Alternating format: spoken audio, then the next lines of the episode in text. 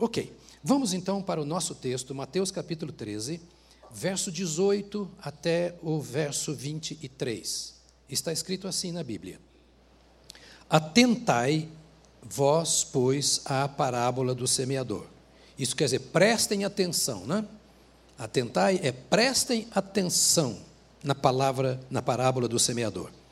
A todos os que ouvem a palavra do reino e não a compreendem, vem o maligno e arrebata o que lhes foi semeado no coração. Este é o que foi semeado à beira do caminho.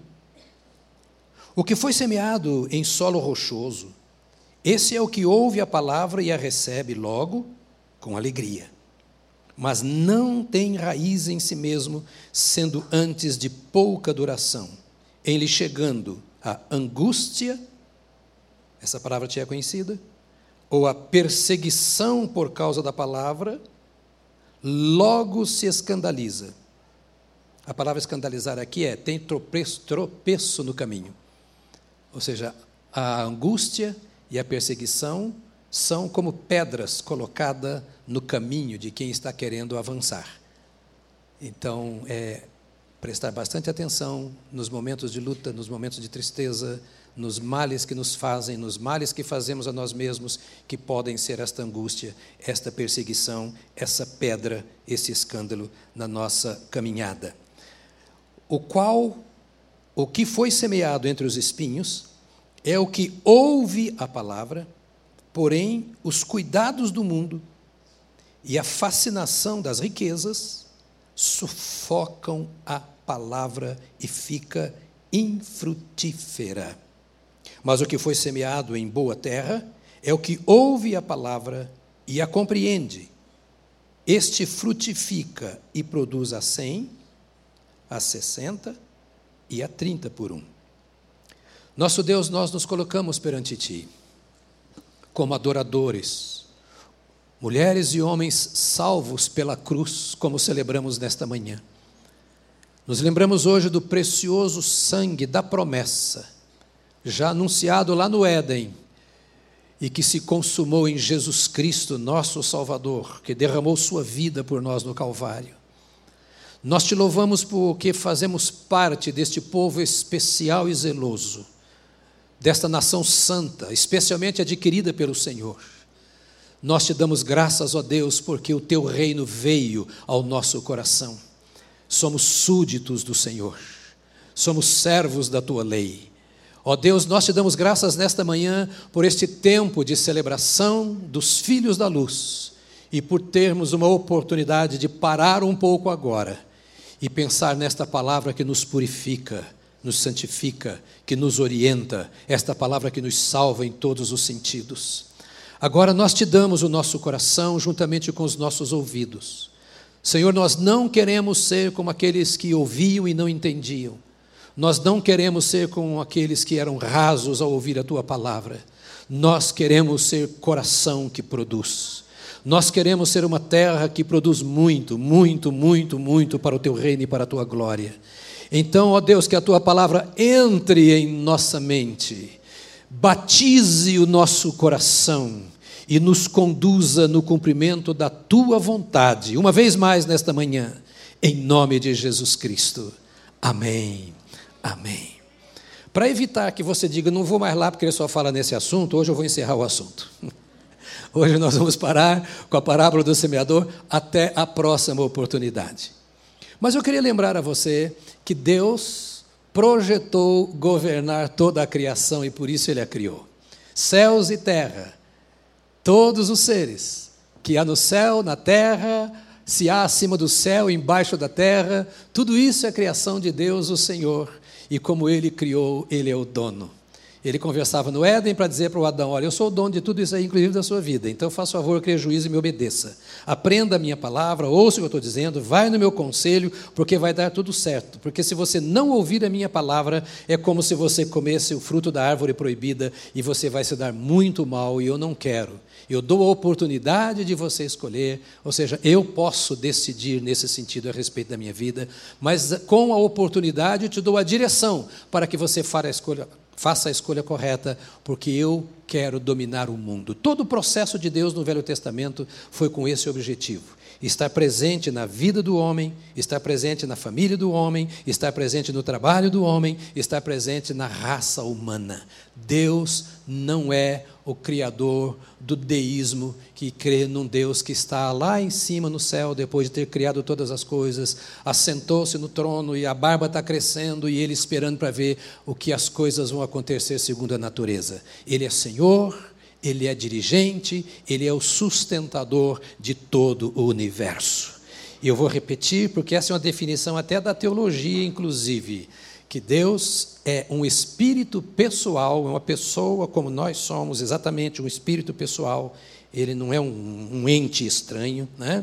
é um espírito pessoal, perfeitamente bom, ou seja, não há maldade, perfeitamente bom, que em puro e santo amor cria, sustenta e dirige tudo. Se alguém quis tentar definir Deus, que é indefinível, mas dá esta ideia: Deus fez tudo muito bem, com muito amor, com muito cuidado, e Ele sustenta, Ele dirige todas estas coisas com a destra, com a direita, sinal de poder, com a destra do seu poder. E Deus criou tudo isso para Ele mesmo. Deus não criou para mim. Deus não me criou para mim. Deus não me criou para minha família. Deus não me criou para a natureza. Deus me criou para Ele.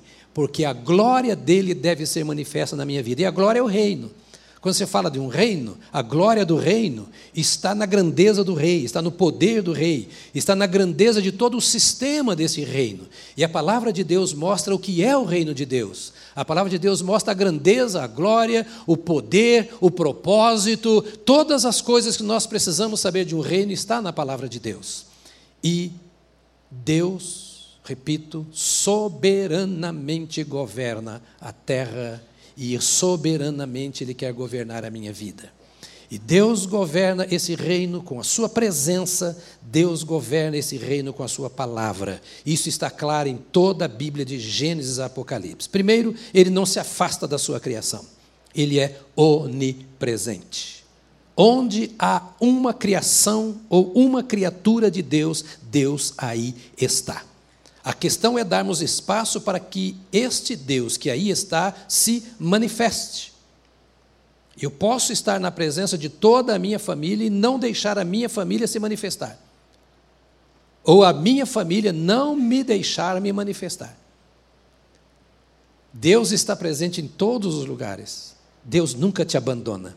O Rei do universo, aquele que te criou a imagem e semelhança dele, aquele que te fez para Ele e para o louvor da glória dele, não há um momento que Deus te vire as costas. Eu vou falar um absurdo que vai escandalizar alguns irmãos, mas você vai entender a minha palavra. Ainda que você esteja num momento de pecado e num ato de pecado, Deus não se afasta. E aí está o perigo, porque Ele vê tudo. O meu pecado é o meu ato de virar as costas para Deus. Mas ele não faz com que Deus vire as costas para mim. Porque nós estamos acostumados a virar as costas para aqueles que nos ferem. Mas Deus não é como nós. E aí está a nossa esperança. O Rei do universo, o justo e poderoso e todo-poderoso Senhor ele está olhando para mim, não importa qual seja o meu movimento. Ele está com as mãos estendidas, dizendo assim: Deixa eu segurar você. Não me abandone, ele está dizendo, me dá o teu coração. Que Deus maravilhoso, queridos. Que Deus extraordinário. Porque estaríamos totalmente perdidos se ele virasse as costas para nós. Agora, o fato de ele não virar as costas não quer dizer que ele não nos puna. O fato de ele não virar as costas para o mundo em pecado não quer dizer que o homem não vai para o inferno por causa disso. Nós temos escolhas, e a palavra de Deus nos orienta quanto a essas escolhas, para que nós não tomemos um caminho oposto ao caminho do Senhor. Para que o Senhor indo para lá, nós não escolhamos, escolhamos ir para cá, de costas viradas para Ele. E toda esta mensagem do Senhor era manifesta no Velho Testamento, como dissemos. O Senhor estava presente e o Senhor se revelava pela Sua palavra. Ele fez isso aos patriarcas, antes deles, E fez isso depois deles por meio dos profetas, e ele fez isso de diversas formas, dizendo: Estou presente e estou falando. Eu não sou mudo. No momento mais difícil e escuro da história de Israel, já disse isso aqui, os versículos, versículos 1 e 2 do capítulo 59 de Isaías. O Senhor fala para o profeta dizer ao povo, o Senhor fala ao povo através do profeta: Olha, as minhas mãos não estão encolhidas para que não possam salvar. Os meus ouvidos não estão surdos para que não possam ouvir. Mas os vossos pecados, eles sim, fazem separação entre vós e o vosso Deus, e encobrem o rosto de Deus de vós. Há uma nuvem, e o pecado é uma desgraça. E ele é bom. Se o pecado não fosse bom, ninguém iria pecar. O pecado tem o seu gosto, tem o seu paladar. O inimigo não ofereceu a Eva, lá no Éden, uma coisa que não presta que não tem gosto, que não tem sabor. E nem oferece a você aquilo que não te atrai. Ele oferece tudo aquilo que atrai a nossa natureza humana pecaminosa, ou seja, que agrada, que satisfaz as inclinações da nossa mente impura, da nossa mente pecadora, do nosso coração muitas vezes até não regenerado. Mas o Senhor vem com Sua palavra para nos governar e dizer assim: este é o caminho do erro. A palavra de Deus, como dissemos, é a revelação de Deus, e não apenas da vontade de Deus. Ela é a revelação da pessoa de um Deus que nos criou à sua imagem e semelhança. Na sua palavra, ele está dizendo assim: Eu sou assim, e eu criei você para ser assim. Eu tenho muita pena do meu filho. Eu tenho as meninas e tenho um filho único, homem, que todo mundo acha que ele parece comigo. Eu falei: Que pena. Eu também não posso resolver todos os problemas das pessoas. que é a minha imagem. Diz que está aqui o Alisson hoje, não sei, acho que não. O Alisson está participando de uma maratona, virou corredor agora. Então, de manhã nesse culto ele não vem. Mas é, é lindo porque a Bíblia diz que Deus nos criou a imagem e semelhança dele. Ou seja, com o propósito de olhar para todo mundo, olhar para você e dizer assim: mas como parece com o Pai? Deus. E Deus não vai dizer que pena, vai dizer que bom, ele está vivendo de acordo com a finalidade para a qual ele foi criado. Assim como eu sou luz, ele é luz. Assim como eu sou sal, ele é sal. Assim como eu sou graça, ele é graça. Assim como eu sou amor, ele é amor. Assim como eu sou fonte de vida, quem está perto dele recebe vida. Ele parece comigo e todo mundo está vendo isso. E Deus diz: Isso é bom demais, porque ele está sendo aquilo para o que foi criado. E agora, Deus, para isso, no Velho Testamento, então, ele estava presente, agindo, falando através dos seus profetas. E sempre a palavra de Deus foi a fonte de orientação, foi a fonte de vida. Todos os que andaram segundo a palavra de Deus foram vencedores. Agora, dissemos domingo passado também que no Novo Testamento, a revelação de Deus vem por meio do seu Filho Jesus Cristo. Ele é o Verbo de Deus, ele é a palavra de Deus. Quem quer ouvir a Deus, ouve a Jesus. Quem quer aprender quem Deus é, aprende com Jesus. Quem quer imitar a Deus, imita o estilo de vida, de obra, de ensino do Senhor Jesus. Deus, por saber da nossa ignorância, da nossa incapacidade, Ele colocou o seu Filho Jesus Cristo entre nós para dizer: está aí, olha para Ele. E a manifestação de Deus no batismo de Jesus, de Deus o Pai, no batismo de Jesus, foi através da sua voz, dizendo assim: Eis aí o meu filho amado, eu tenho prazer nele, ouçam a ele. Os que ali estavam viram essa direção do Senhor.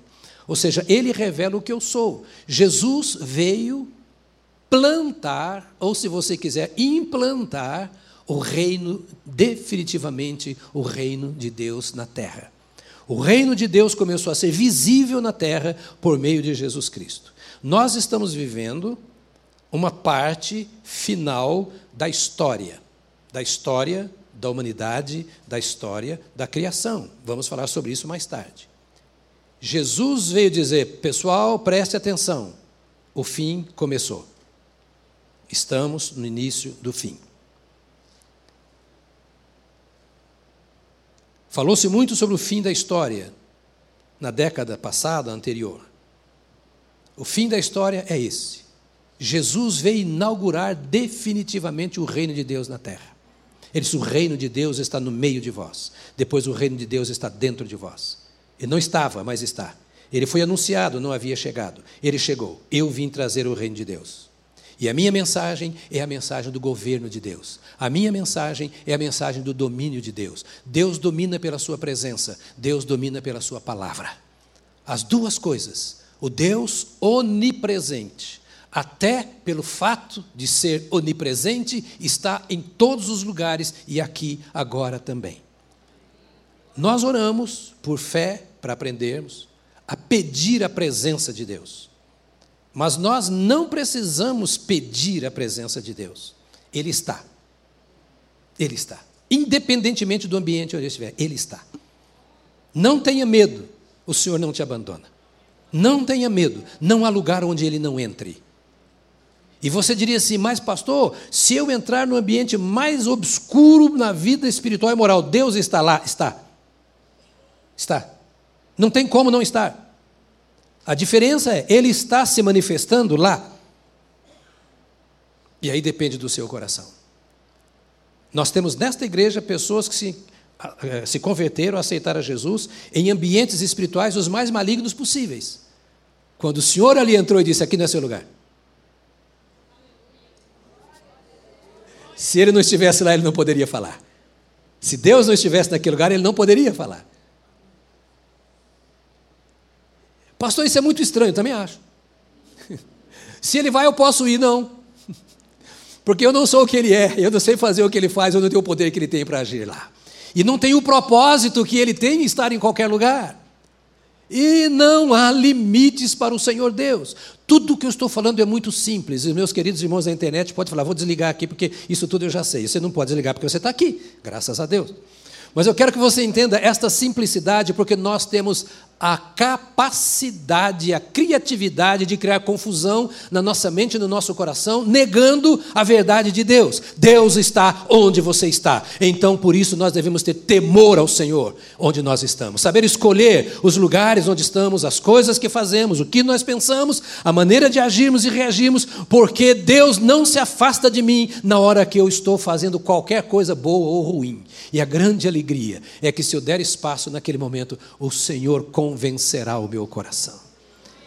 E Ele vai convencer por meio de quê? A Sua presença, que é o Espírito Santo que Ele colocou em mim, e a Sua palavra. Que quando eu falo de palavra, eu estou falando da Bíblia. Eu estou falando da Bíblia. E quando eu falo da Bíblia, eu estou falando do primeiro versículo de Gênesis ao último versículo do, do Apocalipse. A Bíblia é a palavra de Deus. Não há outra palavra que substitua esta palavra como palavra de Deus. E não há nada nesta palavra chamada Bíblia que não seja palavra de Deus. Pastor querido, Gênesis é literal? É literal. Então, o, o Éden é literal? É literal. Mas eu não acredito, problema seu e não da Bíblia. Deus não engana ninguém. Teve um Adão, teve um Adão. Teve uma Eva, teve uma Eva. Teve aquele Caim, aquele. Teve, teve. Teve tudo isso. E o Apocalipse será assim? Será assim. A Bíblia é a palavra de Deus. E quando eu tenho o Espírito de Deus, ele me faz entender o que é a palavra de Deus. Meu pai faleceu em 2002. Tinha dois anos que eu estava aqui. Quando eu penso no meu pai, eu consigo ouvir a voz do meu pai, o timbre da voz. Não é que ele está falando, não, ele morreu. Mas eu me lembro de como é a voz do meu pai. Eu me lembro de como ele me pegava com todo dia, quando pequeno, no colo. Eu me lembro dos conselhos que ele me dava. Me lembro até da carinha dele quando ele me dava conselho. Por quê? Porque ele é meu pai. E porque ele andou comigo e andei com ele. Eu ouvia a voz. Eu consigo sentir a mão dele, o tato dele, como se fosse hoje, me acariciando, porque era meu pai. Eu o conheci. O Filho de Deus é assim. Eu poderia sentar no colo de qualquer pessoa, e qualquer pessoa pode me acariciar, eu vou saber fazer a diferença. Eu sei como era o meu pai. Esse é o crente. Todo mundo pode falar que não era o meu pai. Eu, eu, eu sei que era o meu. Ei, deixa eu fazer um parênteses para deixar bem claro. Não estou dizendo que meu pai vem hoje fazer isso em mim, não. Não existe reencarnação. Ele não vai aparecer aqui de novo. Eu estou falando de memórias. de memórias. O Filho de Deus sabe quando Deus está presente. Se Deus já tocou em você, você sabe discernir o toque de Deus e qualquer outro toque, por mais lindo e abençoador que seja, você sabe qual é o toque de Deus. O Filho de Deus conhece o seu Pai. Essa é a coisa mais gostosa. A presença de Deus é sensível. Você chora, você pula, você se alegra, você se cala, você se curva. Cada hora da presença de Deus existe uma manifestação e não existe um critério. Existe, sim, aquele momento gostoso quando você fala: Deus está comigo. Às vezes, na hora da tribulação às vezes na hora do culto, às vezes na hora da leitura bíblica, às vezes na hora que a vida está árida e que você não sabe o que fazer, mas você sabe que o Senhor dos exércitos está conosco, que o Deus de Jacó é o nosso refúgio, que o Senhor é o meu pastor e nada me faltará, que eu nunca te deixarei, jamais te desampararei. Você sabe dessas verdades e não tem quem tira do seu coração, e também se você não sabe, não experimentou esta verdade, não tem quem consiga colocá-la é experiência. Então, quando Deus fala, você sabe que Deus está falando. Não é um discurso, não é um sermão, não é oratória, não é uma aula, não é uma conferência. Você sabe quando Deus está falando com você, até sem você ouvir a sua voz o salmista, tão maravilhado, ele disse: Os céus manifestam a glória de Deus, e o firmamento anuncia, prega, proclama a obra das suas mãos. Deus fala no silêncio, Deus vem falando a todo tempo. Nenhuma criatura pode se colocar como ignorante diante dos atos de Deus, porque no Velho e no Novo Testamento Deus age, Deus está presente e Deus fala pela Sua palavra. E Jesus está dizendo aqui a esse pessoal que o ouvia ali na praia, dizendo: Olha, a palavra está dada, o semeador está semeando. Todo mundo, quando entra no shopping no mês de dezembro, sabe que Jesus nasceu. Ou não? Sabe ou não sabe? Sabe, tem uma mensagem. Ah, isso é folclore. Aí agora uma análise que você vai fazer. Se você acredita ou não, aí já é um problema seu. Mas você nunca vai poder dizer que não ouviu que Jesus veio ao mundo. E você nunca vai poder dizer que Jesus veio, que você não ouviu dizer que Jesus veio para salvar. O Natal anuncia isso, o presente de Natal anuncia isso. As roupas de Natal, o jantar, o almoço de Natal. Pois é, e nos, no, nas partes do mundo que não, não, não aceitam o Natal, mas eles sabem do Natal. Assim como nós sabemos das festas deles e sabem da nossa. É possível nós entendermos que Deus esteja falando sobre através de todas essas coisas. A palavra de Deus, Jesus falou, se é o centro. Nesta parábola, o centro não é o semeador, o centro não são os corações, o centro é a palavra. Jesus contou essa parábola dizendo assim: Estou dizendo isso a respeito daqueles que ouvem a minha palavra daqueles que ouvem a minha palavra. E a sua reação à palavra de Deus é que vai determinar o tipo de vida que você terá. É preciso, a título de conclusão dessa série, que isso fique muito claro, porque não é a sua reação à palavra do pastor, nem da sua mãe. Jesus está tratando de corações e da maneira como esses corações reagiam à palavra de Deus. Palavra que seria entregue mais tarde aos apóstolos, para que eles semeassem, que por meio deles seria entregue à igreja, você inclusive, para que semeássemos. Logo era uma palavra que não saía da mesma boca, aparentemente, que pela primeira vez a falou, a boca de Jesus. Palavra que seria anunciada pela boca de pecadores, redimidos, salvos. Então a identificação não é nem com a pessoa, a identificação é com a palavra. Para saber se a palavra pregada foi a palavra de Deus. E é tão interessante o valor desta palavra, que domingo passado eu disse: o primeiro sermão que Jesus pregou, a primeira palavra que saiu da boca de Jesus como pregador, foi para Satanás na tentação. Ele disse: "Nem só de pão viverá o homem, mas de toda de toda palavra que sai da boca de Deus". E eu disse domingo passado, e o demônio não contestou.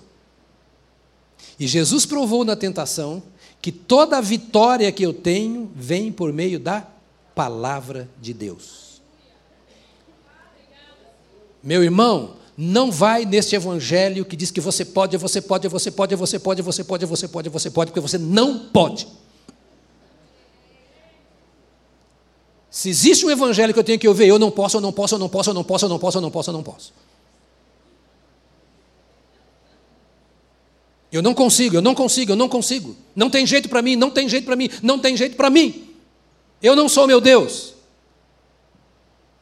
Eu não sou a fonte da minha própria vida. Eu não sou o meu guia.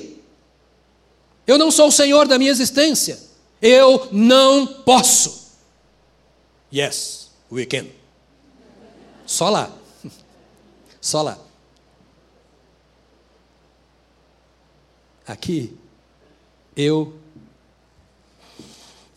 me rendo, me prostro, eu suplico, eu dependo, eu busco, eu quero, tu podes, eu não.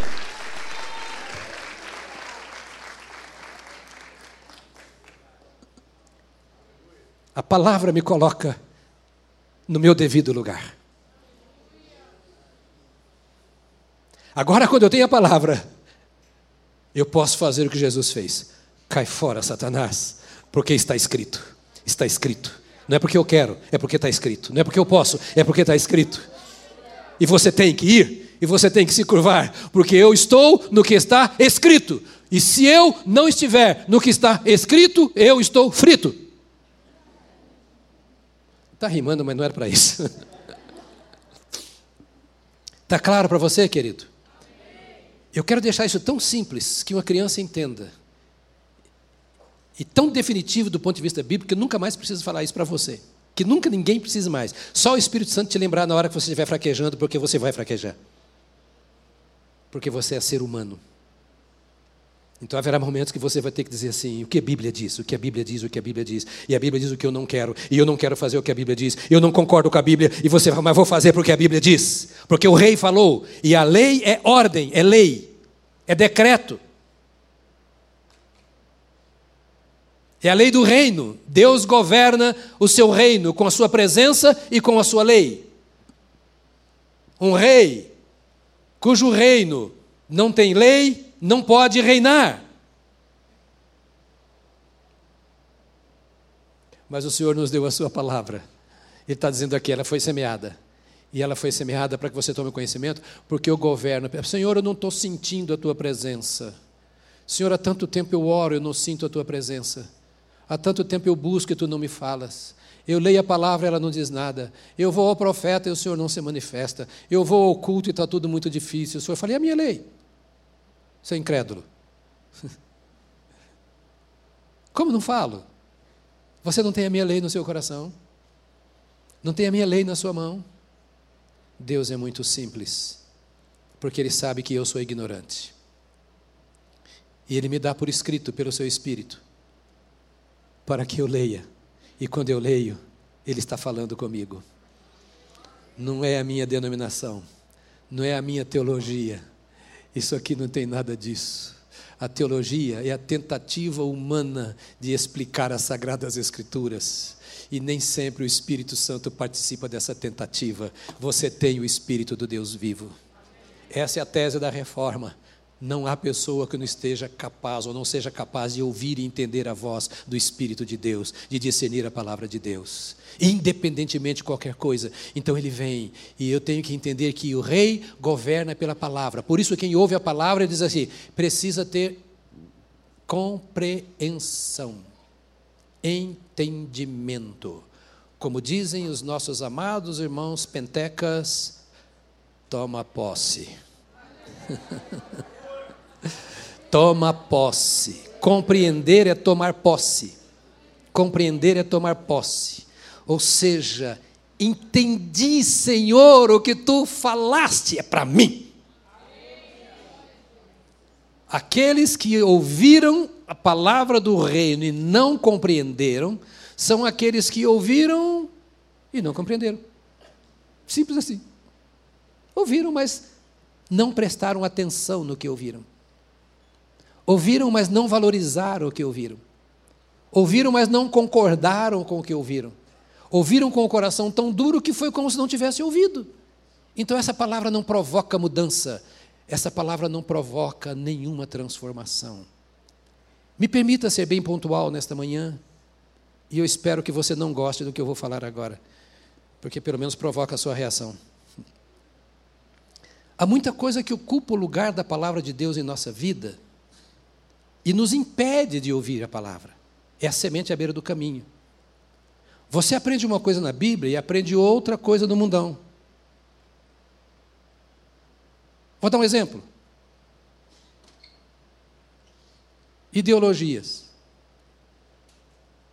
Sejam elas políticas, sejam elas morais. Você dava mais valor ao seu partido político, à ideologia do seu partido político, do que o que a Bíblia fala sobre política. Ideologia de gênero. Você dá mais valor à cultura atual, ao que a mídia, os meios de educação ou deseducação, o que o povo diz, do que o que a Bíblia diz. Família.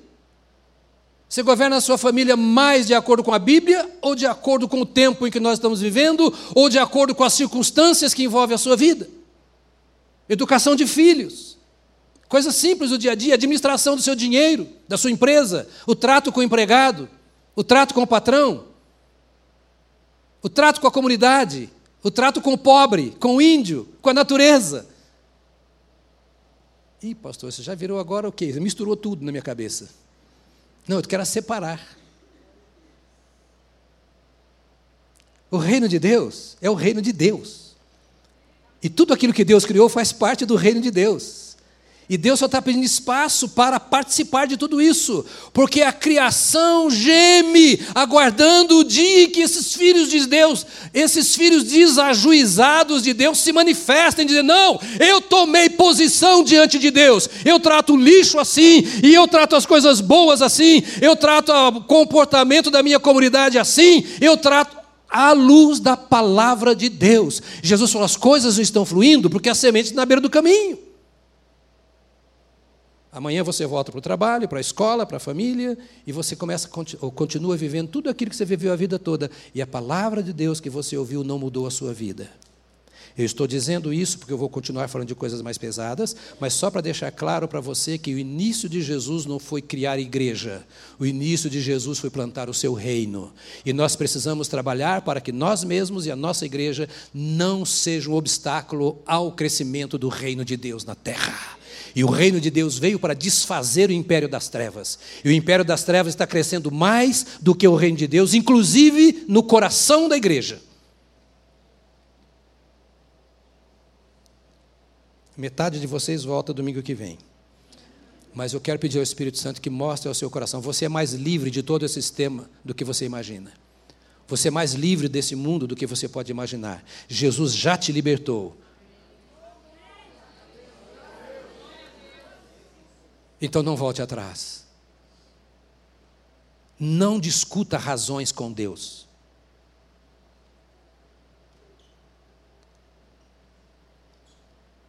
Não discuta razões com Deus. É, a Bíblia diz assim, mas não tem mais, é lei. Não tem eu discutindo com o Criador, Ele é o dono. Bato isso hoje para mostrar privilégios que você tem amanhã. Lembra das bem-aventuranças? Olha o que Deus preparou para aqueles que ouvem a Sua palavra. Imagine o quadro, e é para você começar a experimentar isso aqui na terra. Vai finalizar, consumar no céu. As bem-aventuranças devem ser experimentadas aqui, mas elas dependem de eu me curvar diante da palavra de autoridade do meu Senhor. Jesus, no Novo Testamento, Romanos Hebreus capítulo 1, nos traz isto. Olha, Deus antigamente falava aos nossos pais pelos profetas. Depois você vai a Hebreus 1, verso 1. Antigamente ele falava pelos profetas. Mas diz o autor de Hebreus, nos últimos dias ele tem falado com a gente por meio do seu filho Jesus Cristo. Ele é a palavra. Ler o evangelho ler o Novo Testamento, ouvir essa voz do Senhor, é o Senhor falando com o meu coração de tudo aquilo que eu preciso ouvir para que eu possa servir ao meu Senhor. Então ele começou pregando o Evangelho do Reino, anunciou para o diabo: Olha, eu vim aqui dizer para você que você está derrotado, e eu vou mostrar para você que você está derrotado pela minha obediência ao que está escrito. Era o que Jesus, Jesus estava falando lá. Pela minha obediência ao que está escrito. Olha aqui para mim, preste bem atenção. Pode não concordar comigo, não está nem aí. Você não precisa estar passando de libertação, libertação, libertação, libertação, libertação. Se precisa, vai. Mas a palavra diz assim: Conhecereis a e a vos. Não é Abel que vai libertar você, irmão. Temos o nosso gostoso culto penteca aqui na terça-feira à noite. Pode vir, o culto do reteté. É? Mas não adianta você vir para esse culto se a palavra não entra. E se você não vier para esse culto e a palavra entrar, você está livre, livre, livre, livre, livre, livre. Porque aquilo que te oprime tem que se render sobre a palavra. Amado do Senhor, amada do Senhor, o Evangelho é muito simples e muito poderoso. É só deixá-lo crescer em nossa vida. O Senhor não deu poder a homem algum, ele deu poder ao Evangelho. E quando o Evangelho me empodera, eu tenho poder. Se o Evangelho não, não me empodera, eu sou político. Eu sou líder.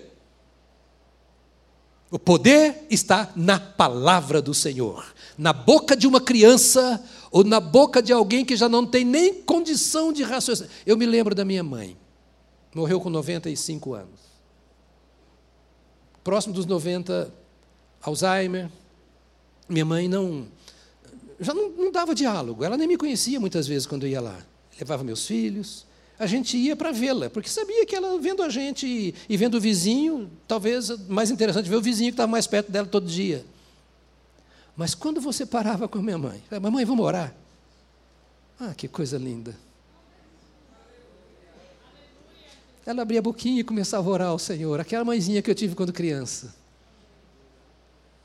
Por que isso? A palavra ficou no coração. E a hora que você ora, ora a palavra. Você não ora só a sua vontade, só a sua necessidade, você ora a palavra.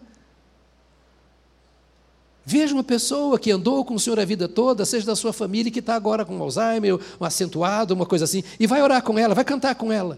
Ela pode não saber o hino todo de cor, mas você vai cantando, ela vai nas frases. E às vezes ela chora, e aquele choro de, de alegria, é a presença do Senhor na vida dela. O Evangelho é sobrenatural, ele faz na minha vida o que eu não posso fazer, porque ele é a palavra do Deus, que pela sua palavra criou os céus, a terra e tudo aquilo que nele há. Ela não mudou no seu conteúdo, ela não mudou na sua essência, ela não mudou no seu poder. E graças a Deus que é assim, porque se é assim, você individualmente, independentemente de quem você tenha sido, ou seja agora, você pode se relacionar com Deus a parte de qualquer estrutura, de qualquer credo, é o seu relacionamento com o Deus da palavra e com a palavra desse Deus. Jesus disse assim, para orar: livra-nos do mal livra-nos do mal. O mal, a palavra mal é um adjetivo. Aquilo que não presta, aquilo que é ruim. E se você olhar tanto aqui quanto lá em outros lugares, a palavra mal não aparece em letra maiúscula, aparece em letra minúscula. Como um adjetivo. Qualidade daquilo que é ruim, que é prejudicial, livra-nos do mal. Mas algumas vezes a gente percebe que nessa palavra tem um tom um tanto nominativo. Embora seja um adjetivo, é também um nome. Quando eu olho, livra-nos do mal, alguém gerou esse mal. Há uma pessoa que criou essa coisa chamada mal. Então eu posso ler livre-me do maligno. Isso me dá um entendimento de duas coisas, tanto no Velho quanto no Novo Testamento. Tem coisa que não é uma persona, é uma coisa, mas é um mal usado por uma persona. O ódio não é uma pessoa, mas é um mal. E onde nasceu o ódio? No coração do adversário. A inveja não é uma pessoa, mas há uma pessoa por trás disso. Quando eu falo livra-nos do mal, eu não estou só falando livre-me do maligno. Senhor, abre os meus olhos pela tua palavra, para que eu veja o que não presta e tome a decisão de me desviar disso. Percebe? É um conselho do Senhor. E quando eu falo de palavra de Deus como conselho, eu estou falando de um conselho que é autoridade. Ou seja, é um conselho que muda a minha vida se eu obedecer. Não é assim que você aconselha seu filho? Para ver se ele muda de opinião? Você não pode obrigá-lo. Você quer melhorar a vida dele, então você dá um conselho. É esse tipo de conselho que é a palavra. Olha, isso aqui é um mal. O demônio está nisso. Eu não vou nem fazer essa pergunta com o demônio, não tem nada a ver. Não tem que estar lembrando de diabo a vida toda, não, irmão. Porque tem crente que parece que está no, no, no, Onde é que tá, tem guerra agora? Qualquer país desse aí que tem guerra, né? Está 24 horas aqui com um fuzil na mão e tal, tem que desviar do inimigo. Meu irmão, você não tem que desviar de inimigo, anda com Deus, e Deus cuida dos seus inimigos. Eu vou dizer para você, eu não tenho preocupação com o diabo, não. Azar dele. Quem mandou ele ser diabo? Ele que escolheu. E eu estou falando sério. Você pode ter mais problemas na sua origem espiritual, então a vigilância. Mas à medida que você vai andando com Deus, você tem que vigiar para não andar longe de Deus, só isso. Eu não gosto de misticismo. Eu não tenho espaço no meu coração para misticismo. Oh, porque Jesus, se eu não fizer. Que nada, irmão. Jesus é meu amigo, Jesus é meu salvador. A sua palavra é a lei de Deus, para ser derramada em meu coração, para me fazer ficar tranquilo. Ele é o príncipe da paz. Se houver guerra, ele comanda. Mas a nossa vida é mais tempo de paz do que de guerra, por causa da palavra, a semente lançada. Agora, quando você está com foco na guerra, você já levanta tremendo. Tem que levantar, pegar meu fuzil aqui. Porque... Temos policiais na igreja, soldados e oficiais. Eu estava agora há pouco no intervalo, enquanto descansava a minha voz, conversando com o pastor Joanã, que faz o nosso capelania na Polícia Federal. Meu irmão, se você soubesse o que Deus está fazendo na Polícia Federal, eu não posso falar aqui, ainda mais porque eu estou na internet. Mas o que Deus está fazendo na vida de tanta gente, você não tem ideia. Sabe por quê? Só porque nós levamos Deus lá. As mais altas autoridades é de obrigado porque vocês estão aqui. Quietinho, como fermento que leva da massa. Você não precisa de outdoor. Vai lá, meu irmão, na sua casa. Põe o fermento do evangelho na massa da família. Sabe? Não questione, apenas coloque em prática. Ah, mas a Bíblia diz eu não entendo. E quem falou que eu vou entender tudo? Eu não sou Deus. Deus não revela todos os seus mistérios. Tudo isso que eu estou falando para você é para simplificar um pouco a vida cristã. A vida cristã não é um fardo, a vida cristã não é um peso, a vida cristã não é uma religião que impõe sobre você determinadas coisas a andar com Jesus e andar na mais plena liberdade. Mas liberdade está na obediência à lei. Eu estou aqui, você está aqui, porque nós não cometemos um crime que permitisse ou obrigasse a lei a me prender. Nós recebemos restrições quando desobedecemos. Aqui em São Paulo, a grande bênção é que ninguém paga multa sobretudo no trânsito. Por que somos multados? Por que somos penalizados? Por que nós temos que desembolsar dinheiro? Porque nós não vemos o radar. Nós passa correndo. Nós tem pressa. Nós vive avexado.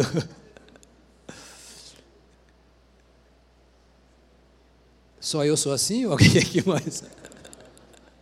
Então tem que pagar. Não chora. Ah, alguém está tentando pôr ordem na casa, concorde eu ou não, para ninguém viver atropelando os outros, correndo demais, aquela coisa toda. E eu não vou entrar nesse detalhe, dando nem tirando razão. Estou falando de um fato. Eu preciso ser vigilante. E Jesus foi semeada, caiu na beira do caminho. Mas por que não funcionou? Porque ficou na beira do caminho, porque não deixa entrar no coração a semente. A outra palavra, ele diz aqui, essa aqui é a semente, foi lançada num solo rochoso. Era um coração mais ou menos difícil. Não era totalmente difícil esse coração. Parece-me que era um coração questionador em relação à semente. Por que essa semente tem que ficar aqui? Por que ela tem que ir mais fundo? Não, que tá bom, já recebi. Por que a palavra de Deus tem que. Por que eu tenho que ser assim fanático com a Bíblia? Porque quem não concorda acha que é fanatismo.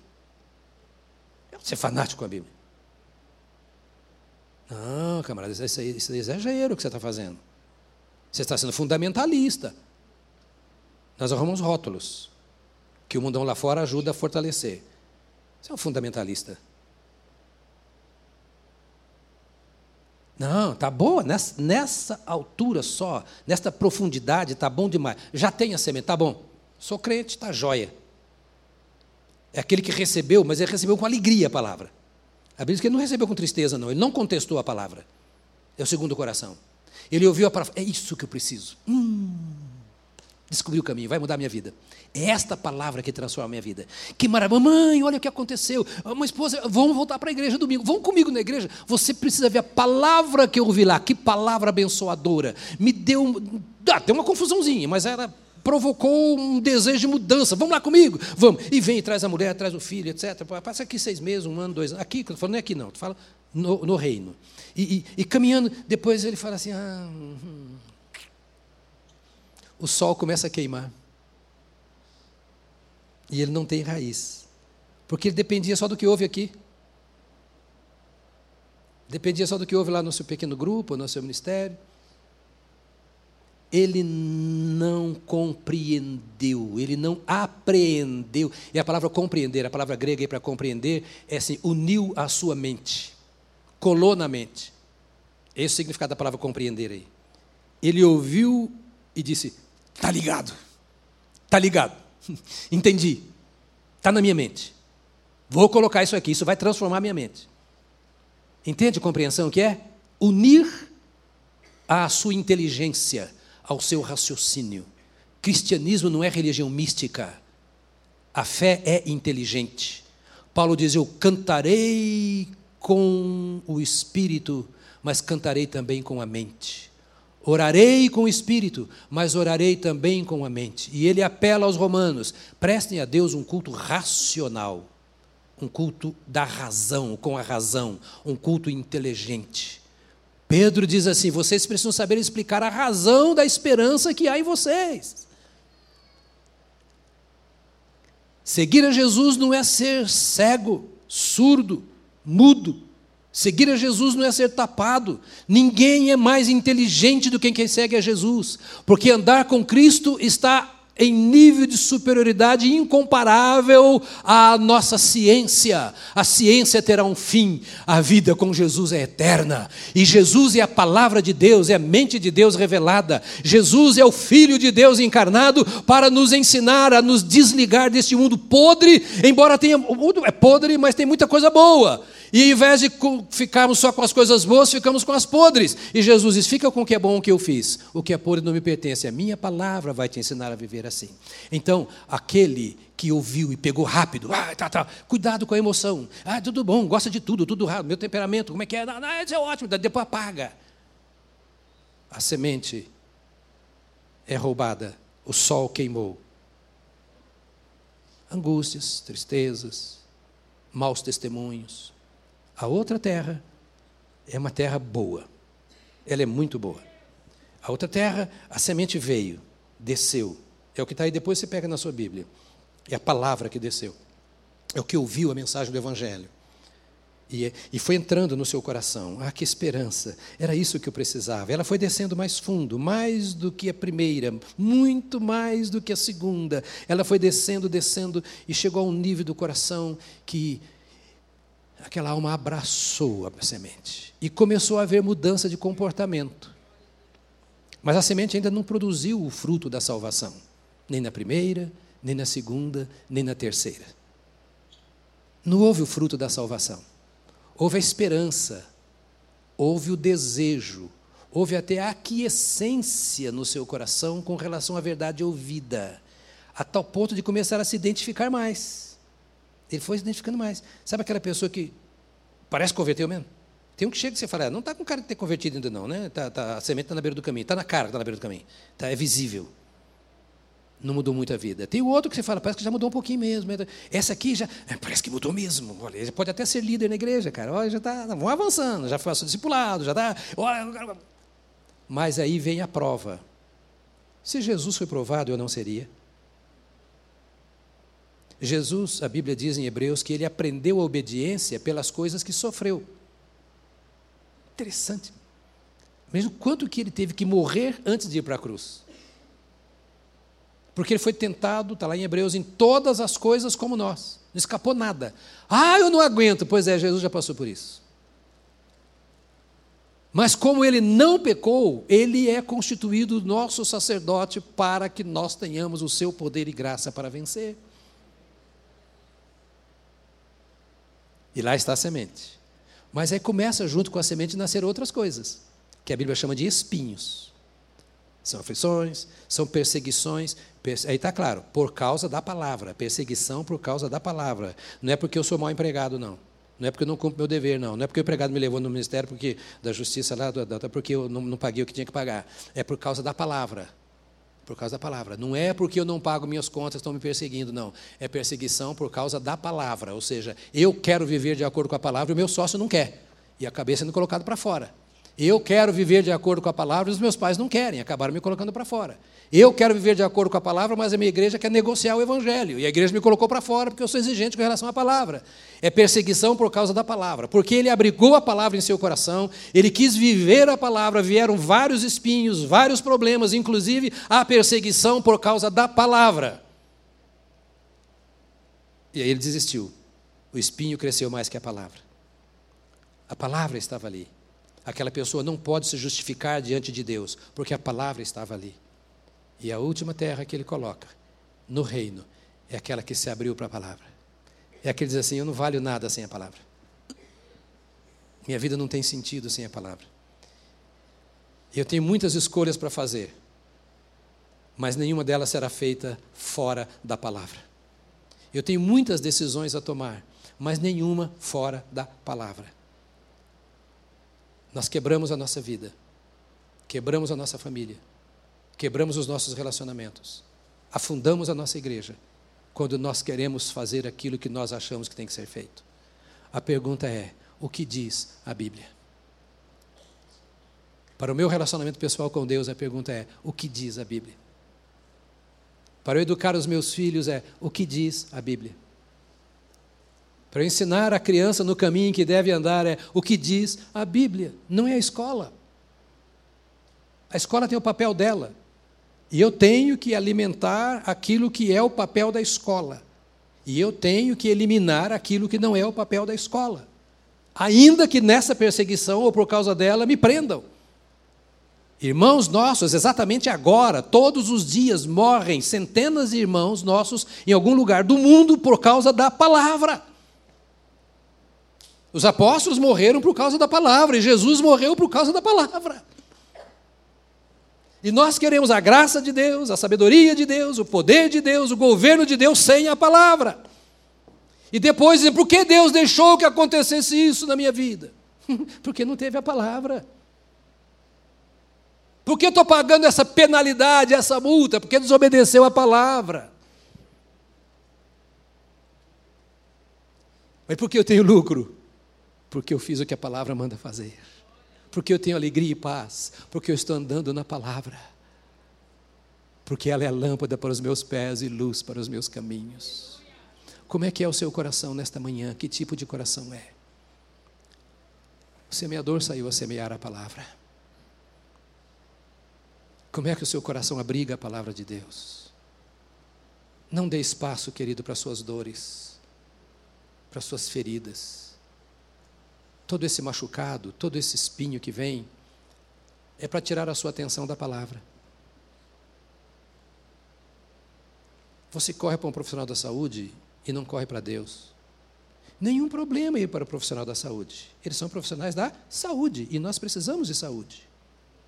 Nessa semana, eu tive dois dias e meio, um curso aqui na igreja, para os pastores e obreiros da igreja. Nós somos cerca de 40. Quem deu o curso? Doutor Pedro e a doutora Midori, a esposa, dois psiquiatras. Um curso na área de psiquiatria. Por que eu fiz isso? Para cuidar dos nossos pastores. Para cuidar dos nossos pastores. Tem pastores suicidando por doença de alma. Há homens e mulheres de Deus suicidando. Pastor, não, não vou entrar nesse detalhe agora. Mas está acontecendo, você sabe disso? Doença de alma. O que eu posso fazer pela minha equipe? Quem paga o salário é você, não sou eu. Eu dou trabalho. E o trabalho nos ombros de uma pessoa que está pressionada é um castigo, porque ela às vezes não tem força para exercer o trabalho. Então, dois dias e meio, a gente ouvindo um profissional que é professor da matéria, e a esposa que também é, falando conosco sobre a nossa mente. E alguém diria, isso é coisa do diabo, colocar o Freud nesse negócio aí, é Jesus ou é Freud? uma coisa uma coisa, outra coisa outra coisa. Vamos ser inteligentes, usar a inteligência. Eu quero que o rebanho seja bem cuidado. Você precisa querer cuidar bem de si mesmo. Olhar para si e dizer assim: me feriram, eu não posso negar. Talvez eu seja uma das pessoas mais feridas ao longo do meu. Pastor é atropelado todo dia, meu irmão. Pensa que eu sou pastor porque é bom, não. Eu, se eu pudesse não ser, eu não seria. Porque todo mundo espera do pastor, às vezes, o que o pastor não pode dar. Como o filho espera do pai e da mãe, o que não tem como o pai e a mãe dar. E nós esperamos uns dos outros. Tira os olhos dessas coisas se te desprezaram, se te feriram, eh, se fizeram mal à sua vida moral, à sua vida física, comprometeram o seu futuro, olha para aquele que tem o melhor reservado para você, cuja palavra nos sara, é saúde para a alma, é saúde para o espírito, é saúde para o corpo. Jesus te trouxe para Ele porque você presta. Eu disse isso domingo passado e repito: se você não prestasse, Ele não te compraria. O diabo não presta, não tem esperança para Ele. Mas do jeito que você é, Jesus olhou para você e falou assim: é meu filhinho, é minha filhinha, é meu rebanho, eu amo. Ah, fizeram isso, mas não fui eu que fiz. Eu vou curar a ferida que fizeram. Olha para a palavra do seu pai, olha para o conselho do seu pai e deixa essa palavra ser viva na sua mãe. Quem estiver do seu lado será abençoado pela sua decisão, porque haverá vitalidade moral, espiritual, intelectual, física, saúde voltará. Essas inhacas do corpo que muitas vezes são consequência da nossa mente, da nossa alma doente, elas fugirão. E Jesus já tem a cura, ele é a cura e ele nos deu a palavra da cura. Fiquemos com a palavra do Deus da verdade. O resto não é a situação nossa. Apaga o seu passado, porque Jesus já apagou. É isso. Depois nós continua. Vamos ficar de pé, querido? Nós vamos orar ao Senhor. E depois nós vamos cantar. Cadê a turma da banda, esses barulhentos aí? Vem cá. E nós vamos embora só depois de cantar, tá certo? Bom, eu quero dizer para você o seguinte é, só dando satisfação. Eu prefiro conversar com você assim e acreditar que você está entendendo o que eu estou dizendo. E eu quero que você entenda que você não me deve nada. Eu gostaria de estar sentado com você, comendo um pãozinho de queijo, com um cafezinho, bem mineiro, e tendo um dia inteiro para a gente trocar ideias sobre essas coisas. Como é impossível eu penso em passar estas coisas de forma tão simples. Mas eu tenho tentado fazer isso com todo o amor que Deus tem por você e por mim. Para que você tenha certeza absoluta que nós somos todos iguais. Então, o remédio para um é o remédio para o outro. A esperança para um é a esperança para o outro. Nem eu, nem a nossa equipe de pastores, Ninguém aqui é melhor do que ninguém. Ninguém é menos pecador nem mais pecador. Pecado é um só. É a coisa, é a natureza, e não é apenas o ato. O ato são pecados. Pecados, consequências do pecado que está arraigado no coração. E esse pecado arraigado é o mesmo pecado para qualquer ser humano, do qual nós somos livres por meio de Jesus Cristo que nos instrui na Sua palavra. Então, esta minha fala é assim. Não olhe para o outro como, ah, eu gostaria de ser assim. Você é assim. Talvez você chegou depois. Você é mais pequeno. Você é o menor na casa. Meus netinhos, de dois anos e pouco, são exatamente igual a mim, iguais a mim, que vou fazer 66 anos. Mesma natureza, tudo o que eu tenho em mim é o que eles têm neles. Só que eu andei um pouco mais, né? Então eu estou falando com você como irmão mais velho, que talvez já tenha andado mais do que vocês e passado pelo mesmo caminho que vocês passaram, já tropecei em muitas pedras. E vou tropeçar em outras também, porque elas estão aí e às vezes você não as vê. Mas eu quero dizer para você que no meio de tudo isso, o papai te chama pelo nome. Ele te conhece. Você não é um, um nome no hall de membros de uma igreja. Você é alguém que foi redimido pelo sangue do Cordeiro, pela fé em Jesus Cristo, e cujo nome verdadeiro está escrito no livro da vida. Eu nem sei que é, nome é esse. Mas no dia que você transpor os portais da eternidade, Naquele dia você vai chegar e o Senhor vai te dar, diz Apocalipse, uma pedrinha branca. Olha o seu nome aqui, ó, sabia? Senhor, eu não sabia. Pois é, esse aqui é o novo nome que você recebeu naquele dia que você nasceu de novo. Todo mundo te chamava de Jonas, ou nome de velho, desde menino. Mas eu tinha um nome novo para você. Está aqui o seu novo nome, para toda a eternidade. Oh amado, isso traz não é apenas esperança, é segurança, é paz. Porque quem diz é aquele que é fiel para cumprir a palavra que ele mesmo deu, não sendo obrigado a falar, mas ele falou e ele vela pela sua palavra para fazê-la cumprir. Esse é o seu Pai, esse é o seu Deus. Ah, pastor, mas será? Se você não tem certeza, pode ter agora.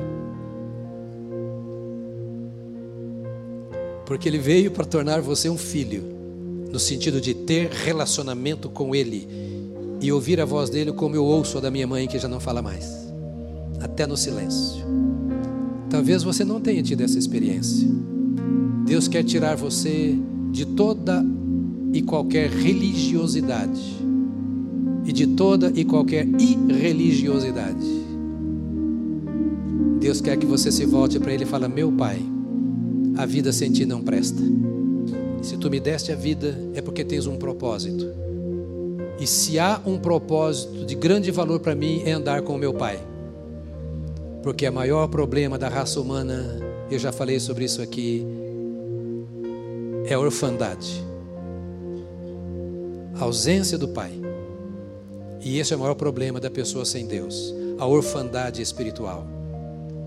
Mas o pai está de braços abertos, dizendo assim: por que você não vem? Por que você não volta? Por que você não se relaciona comigo? Por que você dá mais razão às suas dúvidas e incredulidades? Por que você não se rende diante da minha palavra e deixa a semente frutificar para você produzir 30, 60, 100%? Quem sabe hoje Deus está falando ao seu coração: vem, vem para perto, se aproxima. Eu quero adubar a terra do seu coração. Eu quero reavivar a terra do seu coração. Eu quero fertilizar essa terra enquanto nós fechamos os olhos para orar, há pessoas nesta manhã que estão dizendo assim: ora por mim, porque eu preciso desse estilo de vida. Eu, eu quero Jesus. Tenho me envolvido com tanta coisa, menos com Ele. Eu quero entregar a Jesus a minha vida como meu Salvador. Naturalmente, como igreja, vamos querer te ajudar, mas você não é obrigado a estar conosco. Mas você deveria se obrigar a andar com Cristo em qualquer outro lugar. Mas os primeiros passos nós podemos te ajudar. Há pessoas entre nós, e eu queria que toda a igreja estivesse orando, que agora gostaria de se render a Jesus. Eu tenho andado só, sem ti. Eu não tenho valorizado o Senhor e nunca, nunca, nunca, nunca te convidei para entrar em minha vida e para que sejas o rei, o governador. Ou eu já fiz isso e abandonei, nunca mais voltei. E eu quero me reconciliar hoje. Se você quer, nós vamos orar com você agora. Para que haja um milagre para que essa terra seja transformada. Há pessoas entre nós, se quer que oremos, levante a sua mão onde estão, dizendo: Eu quero, eu quero, eu quero me reconciliar com Cristo, eu quero vir para Jesus. Se você levantar a mão, eu vou ver você e eu e a igreja vamos orar em seu favor. Há pessoas nesta manhã, bem alto, sem nenhum constrangimento. Deus abençoe, querido. Pode abaixar sua mão, já vamos orar.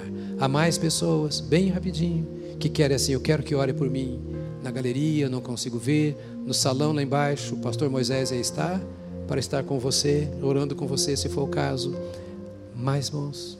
Então nós vamos orar agora. Vamos? Você que levantou a mão, vem aqui comigo. E se você não levantou, mas quer vir também, vem, porque eu e a igreja vamos orar agora. Amém, igreja? Amém, igreja? Esta é uma hora de trazer à luz uma criança. Estou vendo a Gigi aqui, a minha neta mais velha. Ela não gosta que fala que é mais velha. Gigi já está fazendo o seu, não vou falar quantos anos também, mas já no segundo, quase terceiro ano de faculdade. Eu lembro o dia que ela nasceu quando o médico estava lá no Rio de Janeiro, fui lá ver o médico pegar ela peladinha e lavando ela assim, né? Lavando ela assim. É mais ou menos isso que estão fazendo agora, trazendo aqui para dar um banho, né? Assim, a decisão é feita no coração. Vindo ou não aqui à frente, a decisão é no coração. Mas agora é hora de pegar o neném e dizer assim: vamos cuidar de você. Nós vamos dar um jeito. O que você precisar, nós vamos fazer, né? Vamos orar? Por favor, diga comigo assim: Senhor Deus, muito obrigado eu não mereço, mas tu me amas. Obrigado pelo perdão que tu me ofereces por meio de Jesus e porque eu posso me aproximar de ti pela oração. Receba o meu coração, a minha mente, receba a minha vida.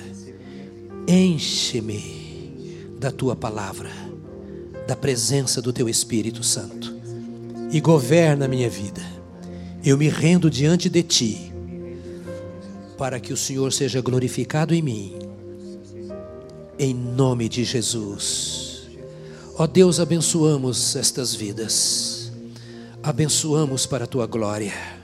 Vem, entra, reina, governa, toma para ti mesmo esses corações, livra-os de tudo aquilo que tem sido mal e guarda-os no caminho eterno em nome de Jesus Cristo.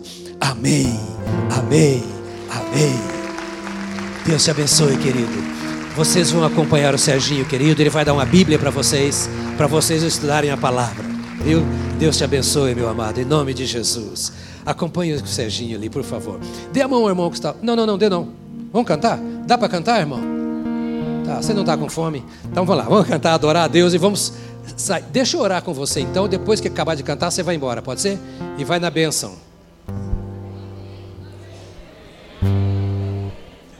Então, antes de cantar, diga para o irmão assim ao seu lado: diga para ele assim, irmão, leia a Bíblia, vai. E faça mais do que isso. Estude a Bíblia. Pai, que o teu povo nesta manhã receba graça sobre graça que o Espírito do Senhor vivifique o que foi dito aqui e que a tua igreja seja sempre para o louvor da tua glória. Dê uma semana rica em experiências com o Senhor. Ó Deus, enquanto os teus servos estiverem dormindo, fala com eles, incomoda o coração, desperta a tua palavra poderosa e reina nesta igreja, reina nas nossas famílias, reina, porque tu és o nosso Rei de fato, em nome de Jesus. Amém, amém. Glória a Deus.